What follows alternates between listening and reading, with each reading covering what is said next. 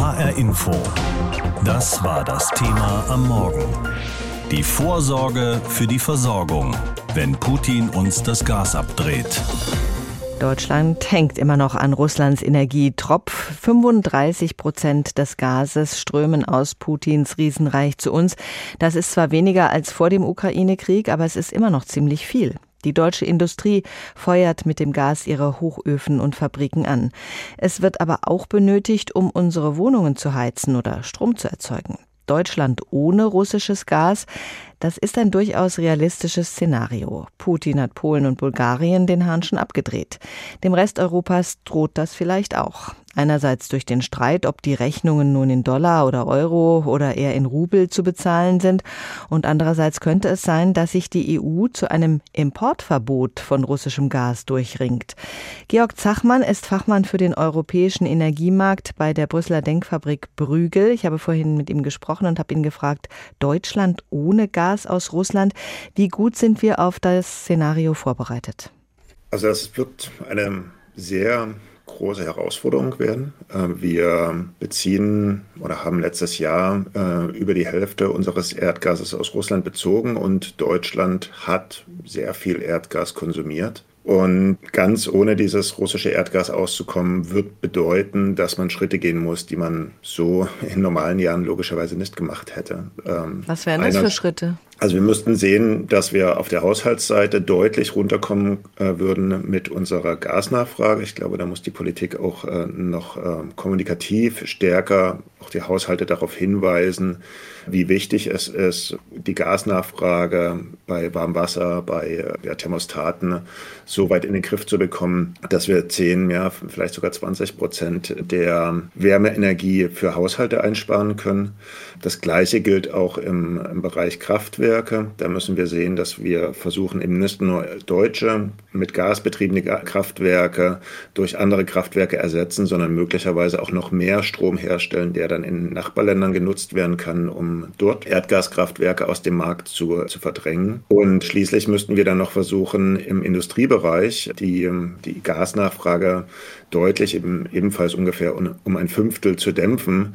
Einerseits sehen wir da schon gewisse Erfolge. Also die, die hohen Gaspreise haben dazu geführt, dass Industrieunternehmen schon geschaut haben, inwiefern sie ihre Produktion umstellen können von Erdgas zu anderen Brennstoffen, Nutzung von Vorprodukten, die gasintensiv sind, anstatt die selber herzustellen und äh, ja, teilweise sogar kompletter Produktionseinstellung.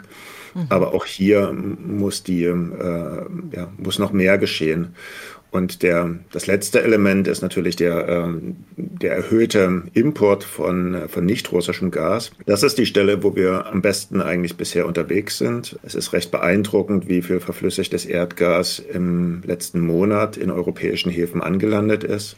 Wir sehen das ja jetzt auch schon in den europäischen Gasspeichern, spiegelt sich das wieder, dass die schon deutlich voller sind, als sie das äh, voriges Jahr um diese Jahreszeit waren. Aber das wird sehr viel Geld kosten, hier entsprechende Mengen auf dem internationalen Markt aufzukaufen und dann äh, russisches Gas zu ersetzen. Also insgesamt sehr, sehr viele Baustellen, die alle gleichzeitig angegangen werden müssen, in einem System, was so eigentlich noch dafür vorgesehen ist. Ja, dieses Flüssiggas, sogenanntes LNG, gilt ja geradezu als Heilsbringer. Es soll helfen, das Gas Armageddon bei uns abzuwenden. Deutschland hat aber noch gar kein Terminal, wo es ausgeladen und ins Netz gespeist werden könnte. Das wird jetzt hektisch in Wilhelmshaven gebaut. Da gibt es auch Widerstände. Wie begründet sich die Hoffnung, die die Bundesregierung da in LNG setzt? Ja, also es gibt auf dem globalen Markt, wie, man eben jetzt auch an den Importen in Europa sieht, Flüssiggas zu kaufen und in ganz, ganz geringen Mengen. Ähm, Europa bezieht ungefähr 60 60 Prozent seines Gases gegenwärtig aus nicht-russischen Quellen, davon Teil-LNG. Und man geht jetzt davon aus, oder wir gehen davon aus, dass man nochmal 20 Prozent der Nachfrage zusätzlich an LNG in Europa importieren kann. Und das geht mit bestehenden LNG-Importterminals zu einem gewissen Grad. Allerdings sind die geografisch noch so großartig verteilt, weil eben insbesondere Deutschland und auch insgesamt Osteuropa eben kaum oder gar keine LNG-Terminals haben. Deswegen würde es schon Sinn machen, in Deutschland Deutschland ähm, vielleicht ein, zwei, drei dieser kurzfristigen LNG-Terminals aufzubauen. Da legt man sogenannte Regasifizierungsschiffe vor Anker, die dann eben als, als schwimmende LNG-Terminals dienen können und die man dann an das einheimische Gasnetz anschließt. Und dass man dann mittelfristig versucht, eben vielleicht nochmal ein oder zwei richtige LNG-Terminals an Land zu bauen, mit denen man dann eben auch in den nächsten Jahren etwas günstiger LNG importieren kann. Viele Fachleute sprechen sich gegen LNG aus, unter anderem Claudia Kempfert vom Deutschen Institut für Wirtschaftsforschung. Das sei eine umweltfeindliche Technologie von vorgestern. Das Gas, das da geliefert werden soll, kommt hauptsächlich aus Fracking. Auf welches Energiepferd könnte Deutschland Ihrer Meinung nach denn jetzt noch setzen, um sich auf eine Zeit ohne russisches Gas vorzubereiten? Also ich glaube, wir müssen unbedingt uns anschauen, dass es zwei unterschiedliche Zeitschienen gibt. Es gibt einmal den Versuch, über den nächsten und vielleicht noch übernächsten Winter ohne russisches Gas zu kommen, einfach um politisch noch erpressbar zu sein. Ich glaube, das ist politisch ja, so wichtig, dass man da auch gewisse Kosten und, äh, und Umweltaspekte hinten anstellen muss. Und deswegen finde ich gerade diese, äh, diese Flüssiggasschiffe ganz spannend, weil man die eben für ein paar Jahre bei uns dann im Hafen stehen lassen kann und dann vielleicht wieder an andere Länder, die damit dann Kohlekraftwerke ersetzen wollen, äh, weitergeben kann. Mhm. Ähm, langfristig sollten wir natürlich versuchen, mit der Energiewende schneller voranzukommen. Langfristig sollten wir versuchen, dann eben auf Erneuerbare zu setzen und auch insgesamt den, äh, den Energiebedarf in Deutschland über Energieeffizienzmaßnahmen zu senken.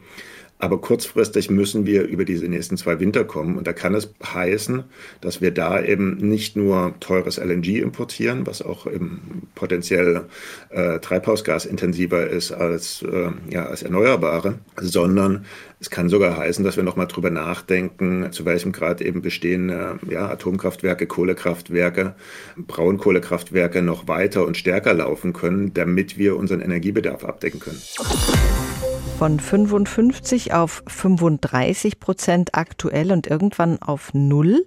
Das ist der Plan, den die Bundesregierung hat. Sie will Deutschland vom russischen Gas unabhängig machen. Ein Stückchen ist Wirtschaftsminister Habeck schon vorangekommen. Wenn Putin Deutschland den Gashahn abdrehen sollte, würde es trotzdem ziemlich ungemütlich werden hierzulande. Vor allem die Industrie hätte damit zu kämpfen. Darüber habe ich gesprochen mit Dominik Mös, der ist Energiewirtschaftsprofessor an der TU Dresden. Herr Professor Mös, die Bundesnetzagentur hat letzte Woche eine Umfrage bei besonders gasfressenden Unternehmen gestartet. 2500 Firmen müssen ihre Daten angeben und da sind Unternehmen dabei, die verbrauchen 10 oder mehr Megawattstunden pro Stunde. Zum Vergleich, ein normaler Haushalt kommt mit 20 Megawattstunden im Jahr aus. In welchen Chefetagen sind also die Sorgenfalten im Moment besonders tief? Das ist eine gute Frage. Grundsätzlich ist es natürlich so, dass ich glaube, jeder, der momentan Gas nutzt, sei es im Haushalt als auch in der Industrie, dort kritisch auf die Situation blickt und sich dann eher die Frage stellt, was passiert bei einem durch die Bundesnetzagentur ausgesprochenen Belieferungsverbot und der möglichen Reihenfolge von Abschaltungen. Solche Reihenfolgen, wenn wir das mal durchspielen, angenommen, Russland würde kein Gas mehr liefern, die Bundesnetzagentur müsste rationieren, würde die dann einfach bei den Größten anfangen? Nein, also im Prinzip ist es so, dass wir ja dafür diesen Notfallplan Gas haben und wir uns jetzt in der ersten Frühwarnstufe befinden. Das heißt, hier erste konkrete, ernstzunehmende Hinweise vorliegen, dass ein Ereignis eintreten könnte, welches zu einer Verschlechterung führen würde. Das ist sozusagen die Frühwarnstufe. Und in dem nächsten Schritt wenn es dann tatsächlich hart auf hart kommen würde, der Notfallplan vorsehen würde, dass die Gasversorgung gestört wäre, dann würde man in diesem zweiten Schritt trotzdem noch auf marktbasierte Lösungen setzen und schauen, inwieweit der Markt dieses Problem lösen kann. Und erst in der dritten Phase, der sogenannten Notfallphase, wo dann akuter Mangel auftritt, da wäre dann kein Gas mehr dann oder nicht mehr zumindest vollständig für den freien Verkauf verfügbar. Und dann wäre sozusagen die Abschaltung auch nicht mehr freiwillig, sondern hier würde dann letztendlich der Staat bzw. die Bundesnetzagentur die Gasmengen hoheitlich zuteilen.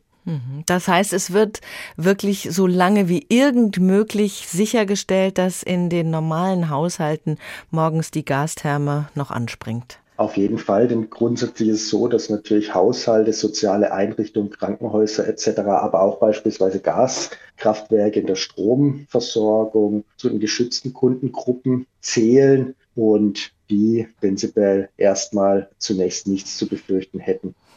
Ähm, anders sieht es natürlich in der Industrie aus, die eben zu den nicht geschützten Kunden zählen und die dann auch nach europäischen Vorgaben als erstes vom Netz genommen werden müssten. Hier ist natürlich dann die Frage, in welcher Reihenfolge gewisse Branchen oder auch Unternehmen kein Gas mehr erhalten. Das steht äh, nach meiner Kenntnis noch nicht fest und soll dann vermutlich auch nach individueller Lage entschieden werden. Der Chef der Bundesnetzagentur Klaus Müller hat eine Idee in die Runde geworfen. Wenn das Gas knapp wird, dann sollen die Unternehmen das Recht ersteigern, Gas zu verbrauchen. Die Idee dahinter, wer es am dringendsten braucht, der zahlt auch am meisten. Was halten Sie von dieser Idee? Also grundsätzlich äh, stellt sich natürlich die Frage, welche Kriterien man anlegt. Und da kann natürlich die Zahlungsbereitschaft der Unternehmen ein wichtiges Kriterium sein. Hm. Außerdem fordert der oberste Herr über das Netz von uns allen Gas zu sparen, also zum Beispiel weniger zu baden, die Heizung um ein, zwei Grad runterzudrehen. Da ist ja erstaunlich viel Sparpotenzial drin. Was würden Sie sagen, wie viel ist da möglich und müssten da Gesetze geändert werden? Also das ist natürlich ein, äh, relativ schwierig, dort direkt beim, beim Haushaltskunden anzusetzen und Vorgaben zu machen, weil natürlich, ich sage mal, die individuelle Nachfrage an verschiedenen Faktoren oder von verschiedenen Faktoren abhängt. Das heißt jetzt nicht nur unbedingt von dem äh, Wohlfühl Temperaturniveau, sondern eben halt auch, wie die Gebäudehülle etc. aussieht, wie viele Personen im Haushalt leben. Das heißt, es lässt sich relativ schwierig kontrollieren. Und hinzu kommt, wie lässt sich jetzt beispielsweise dann eine Absenkung des Gasverbrauchs im Einzelfall kontrollieren. Das heißt, ob ich beispielsweise die Temperatur reduziert habe oder nicht. Grundsätzlich ist es dort eigentlich so, dass man aus Sicht des Marktes sagen würde, naja, da richten es letztendlich die Marktpreise, denn wir haben es aktuell natürlich mit einer Situation zu tun, in dem die Gaspreise stark ähm, angestiegen sind. Das ist bis heute vielleicht noch gar nicht in dem Umfang angekommen. Aber das ist eine Situation, die wird sicherlich in spätestens dann einem halben bis dreiviertel Jahr auch bei den Endkunden in vollem Umfang ankommen und ist eine Situation, die auch länger anhalten wird. Und entsprechend wird es der Endkunde über die hohen Preise merken und das Preissignal letztendlich dann den Anreiz setzen, dort selbst, wenn sich die Gasrechnung beispielsweise verdoppelt, dann bewusst weniger zu verbrauchen. Was wäre, wenn er das tatsächlich tun würde? Vorstellbar ist es und es wäre schmerzhaft. Kommt doch das Gas, das wir hierzulande verbrauchen, noch zu einem Drittel aus Putins Reich. Fällt das weg, wird es vor allem hart für die deutsche Industrie. Wie sich Hessens Unternehmen auf diesen Notfall vorbereiten, das schildert uns Ursula Mayer. Die Nerven liegen blank bei Matthias Bürg. Er leitet den Heimatstandort von Merck in Darmstadt. Der Pharmakonzern verbraucht pro Jahr aktuell so viel Erdgas wie alle Haushalte der Stadt mit ihren rund 160.000 Einwohnern zusammen. Was aber, wenn dieses Gas plötzlich Mangelware wäre? Wir nehmen das sehr, sehr ernst, weil ein längerfristiger Mangel an Gas dazu führen kann, dass wir Patienten mit notwendigen Medikamenten nicht versorgen können. Das kann dazu führen, dass wir Impfstoffhersteller nicht mit Ausgangsstoffen wie zum Beispiel Lipiden versorgen können. Warnt Birk, bleibt der Brennstoff aus, hat man bei Merck bereits einen Notfallplan in der Schublade. Dann können wir natürlich teilweise umstellen. Wir haben auch Heizöl, um Energie, Wärme herstellen zu können. Wir können Strom nutzen, wir können von außen Strom kaufen. Auf der anderen Seite können Merck Bürogebäude weniger stark heizen, um weniger Gas zu verbrauchen. Doch das Energiesparen hat Grenzen, meint der Standortleiter. Wir haben Herstellprozesse, die über mehrere Wochen laufen. Und wenn Sie die zwischendrin abschalten, dann können Sie nochmal von vorne anfangen. Gut findet der Hessische Industrie- und Handelskammertag deshalb, dass die Bundesregierung bereits dabei ist, nach Alternativen zum russischen Gas zu suchen.